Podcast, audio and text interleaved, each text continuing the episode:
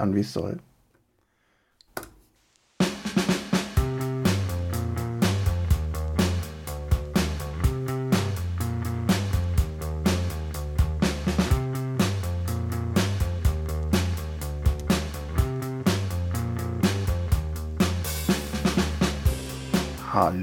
Hallo und herzlich willkommen zum 19. Türchen in unserem Adventskalender. Ihr hört, könnt man mal wieder gucken. Ich bin Wolfgang, mit mir am Mikro der Tim. Moin zusammen. Und der Johannes hat uns einen Film mitgebracht. Er öffnet das 19. Türchen. Hallo. Ja, äh, für das 19. Türchen gehen wir mal gar nicht so weit zurück in die Vergangenheit und gucken uns einen dieser Filme an, die wegen Corona überhaupt nicht wirklich ins Kino kamen. Und zwar in Monsters aus dem Jahre 2020. Ähm, wurde dann 2021 direkt auf Netflix veröffentlicht. Also sie hatten wohl einen offiziellen Kinostart, aber äh, ja, Beides konnte halt keiner ins Kino gehen. Das ist mittlerweile ja zum, zum Standard geworden, dass ähm, Netflix und andere Streamingdienste Filme dann mal so eine Woche in drei Kinos in LA laufen lassen und dann kommen mhm. die auf dem Streamingdienst. Das ist ja für die Oscar-Verleihung. Wobei ich es bei yeah. Netflix ja sogar noch ehrlich finde. Die sagen ja zumindest, wir produzieren das für uns und sind nur ausnahmsweise im Kino. Bei Disney finde ich es tatsächlich relativ assi. Die machen das ja quasi äh, als gezieltes, ähm, wir wollen es eigentlich selber verkaufen und da kein, keine Zweitverwertung haben, aber verkaufen es trotzdem nochmal an die Kinos. Aber Love and Monsters. Johannes, worum geht's? Genau, es geht um ähm, einen jungen Spund. ist er die Liebe Der, oder das Monster? Er ist auf, er ist verliebt, sagen wir so. ähm, genau, nach äh, irgendeinem nicht weiter größerer definiertem Asteroiden äh, an, äh, ja, es ist irgendwie total absurd. Es gab irgendwie einen Unfall mit einer Weltraumrakete und der Treibstoff ist irgendwie äh, sorgt dafür, dass Dinge mutieren. Und der hat sich aber genau. über diesen Unfall auf der ganzen Erde äh, platziert. Also die, die Erklärung, warum Apokalypse, ist schon relativ absurd und bewusst genau. absurd. Also es ist, es ist quasi, es ist Apokalypse. Äh, man erklärt warum, aber es ist jetzt auch nicht wichtig, warum durch diese Apokalypse und durch diesen Treiber, Treibstoff ähm, sind alte Kaltblüter zu riesigen Monstern montiert. Also es gibt Riesenschnecken und Riesenspinnen und äh, andere riesige Tiere. Und die Menschheit ist quasi mehr oder weniger ausgelöscht. Es gibt halt noch so ein paar, die in irgendwelchen Luftschutzbunkern überlebt haben. Und unter anderem ähm, Joel, der die Hauptrolle spielt, oder der also die, die Hauptrolle die Hauptfigur. im Film ist, äh, Hauptfigur, danke, ähm, sitzt in einem äh, ja, Luftschutzbunker mit, ich glaube, seiner Familie und ein paar Leuten, die halt auch da es hingeschafft haben.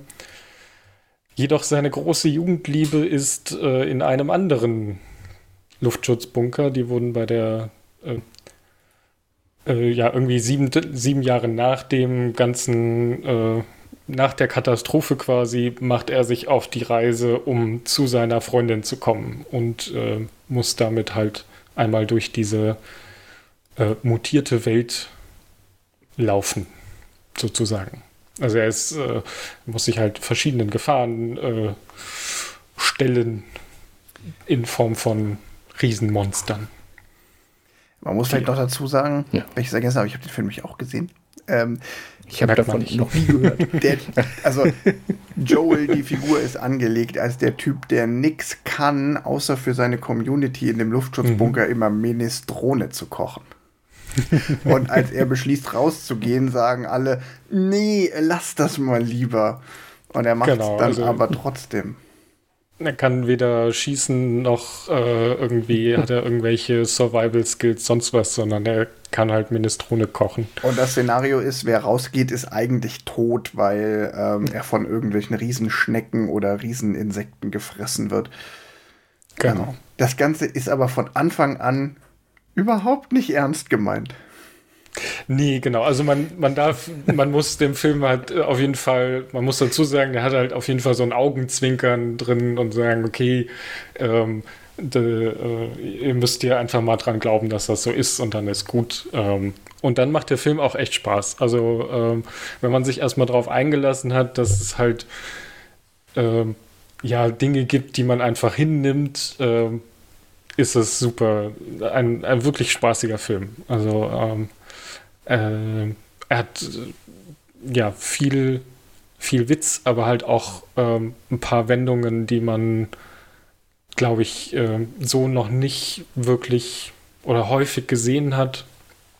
Ohne den Film jetzt so kaputt zu machen wie in einer normalen Folge, will ich da jetzt gar nicht so viel drüber verraten. Ähm, aber genau, also was, was man auf jeden Fall mitnehmen sollte, ist, ähm, es ist halt so ein ja, Survival-Monster-Film. Ja, ein aber bisschen. ist halt ein, ein ich finde halt, es ist halt ein Rom, also es ist halt auch ein romantischer Film und es ist ein Love kommt, kommt, Monsters. Passt. Kommt, ganz kurz, kommt die Frau denn so richtig vor oder ist sie nur quasi der McGuffin auf das Ziel? Wo Ach so, ja, das ist vielleicht noch ganz interessant, ja. Ähm, also sie haben äh, Funkkontakt, also über hier so ähm, CB-Funk äh, können sich verschiedene dieser Luftschutzbunker äh, kontaktieren und er weiß, seine Freundin lebt und er weiß auch, wo er hin muss. Sie kommt am Ende auch vor, aber bitte nicht spoilern. Genau. Äh, okay. Mehr muss man, glaube ich, nicht erzählen. Sie, sie exist also er geht nicht auf eine wilde, ich suche jetzt meine Freundin in einer ja. Welt und ich weiß nicht, wohin er geht, sondern er weiß schon, wo er hingeht und ähm, er weiß auch, dass sie am Ende quasi äh, ja, da ist und nicht irgendwie äh, äh, schon vor sieben Jahren gestorben ist und er ist ja. da einfach nur hingelaufen. Das, ich bin noch hin und her gerissen. Also es klingt einerseits total super, andererseits klingt es halt so ein bisschen wie so ein, so ein Survival-Computerspiel aber mit der Aussage, es ist unterhaltsam, gucke ich mir das an. Ja, das, das, Schöne ist, das, Schöne ist, ich kann auch nur Lanze um Lanze für diesen Film brechen. Die Ausgangssituation ist total absurd und wenn du liest, worum es geht, denkst du dir, nee. Aber der Film ist super gut gemacht, er ist total mhm. immersiv. Wenn man dieses Augenzwinkern einmal verstanden hat, was einem relativ leicht gemacht wird, weil schon irgendwie die, die ganze Einführung, erste Szene und so darauf hindeutet, dann ist er super. Und im weiteren Verlauf, und deshalb darf man ihn auch nicht so richtig spoilern, schafft der Film es, Klischee um Klischee zu umschiffen. Hm. Also es gibt mehrere Szenen, wo du dir denkst, so, ah ja, klar, jetzt passiert dies oder jenes. Und dann passiert es aber nicht oder zumindest nicht so, wie du es erwartest. Und das ist total schön.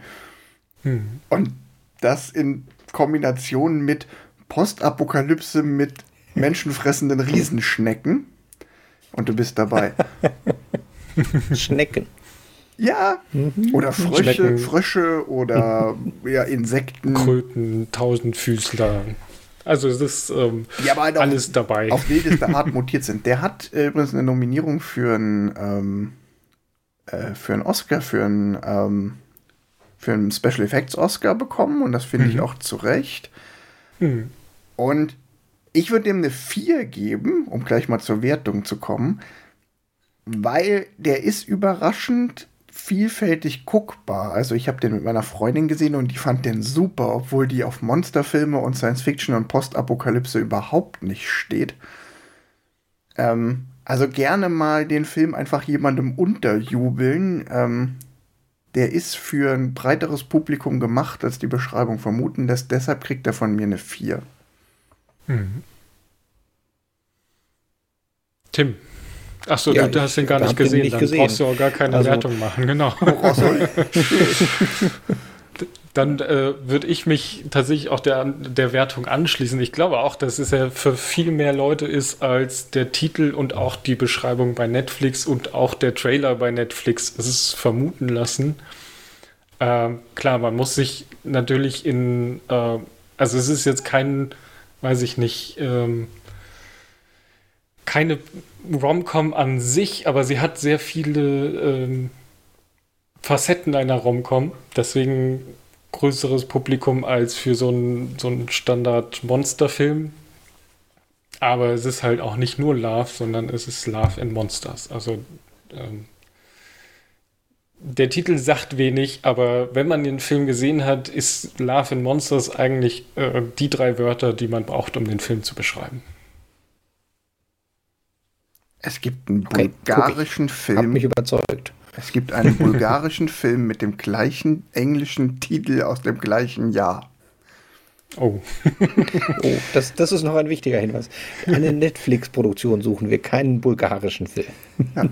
Naja, also es ist ja keine Netflix-Produktion. Also das darf man, das muss man, glaube ich, schon nochmal sagen. Also es ist ein, Film von, weiß ich nicht welchem Studio, äh, aber Netflix hat den quasi dann so, okay, wenn der nicht im Kino läuft, dann nehmen wir den zu uns und äh, äh, veröffentlichen den. Also Netflix hat mit der Produktion erstmal gar nichts zu tun gehabt, sondern die okay. haben quasi Covid-19. Dann habe ich die gerade eben, ähm, zu Unrecht verteidigt. Das ist ein Paramount-Film.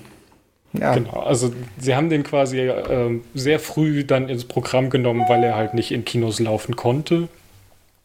Ähm, aber er wäre sonst regulär im Kino gelaufen. Okay.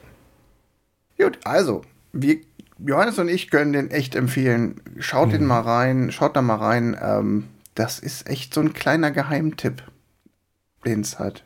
Leider, der es mhm. leider nur auf Netflix geschafft hat. In diesem Sinne sage ich bis morgen. Bis morgen. Und tschüss.